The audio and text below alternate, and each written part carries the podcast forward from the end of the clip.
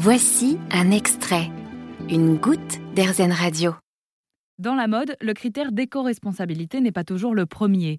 Alors parfois, les différents intervenants d'une chaîne de fabrication peuvent apporter des solutions et être force de proposition pour faire en sorte que la mode ne soit plus l'une des industries les plus polluantes au monde. Une situation qu'a expérimenté Guillemette Bailly, la fondatrice de la marque Petit Minus, des vêtements pour enfants évolutifs. L'atelier de fabrication par lequel je suis passée, euh, c'est effectivement quelque chose auquel elle est très sensible.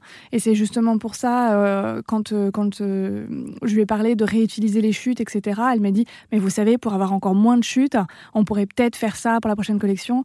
Et, et vraiment, c'était chouette d'être guidée là-dedans, parce que quand c'est pas forcément son métier au départ, de faire du, du, motif textile, c'est bien en fait d'avoir ce, type d'astuce, ce type de conseils. Et du coup, quand j'ai fait remonter ça à ma graphiste, elle m'a dit, ah bah oui, effectivement, on n'y avait pas pensé, mais, euh, mais complètement pour le prochain, euh, on prendra ça en compte.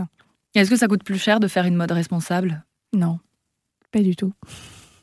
Non, parce que en fait, euh, le, motif, ça coûte pas plus cher de le mettre dans un sens ou dans un autre. Quand le tissu n'a pas de sens et qu'on peut vraiment optimiser la disposition des patrons dessus, finalement, bah, on en a on en achète moins, parce qu'on a besoin d'un petit peu moins de longueur, vu qu'on récupère euh, du tissu. Euh, et en plus, euh, les, chutes de tissu qu'on a, en fait, bah, du coup, quand on veut faire quelque chose avec, on paye juste la main-d'œuvre. On ne paye pas le tissu puisqu'on l'a déjà amorti sur les vêtements qu'on voulait faire, sur l'ensemble de la collection. donc en fait, c'est comme du tissu gratuit et vous payez juste la main-d'œuvre dessus. donc non, ça coûte pas, vraiment pas plus cher. Alors est-ce que tout ne sera pas une question de priorité?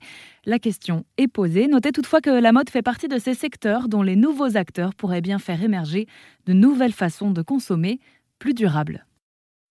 Vous avez aimé ce podcast Erzen Vous allez adorer Erzen Radio en direct. Pour nous écouter, téléchargez l'appli Erzen ou rendez-vous sur erzen.fr.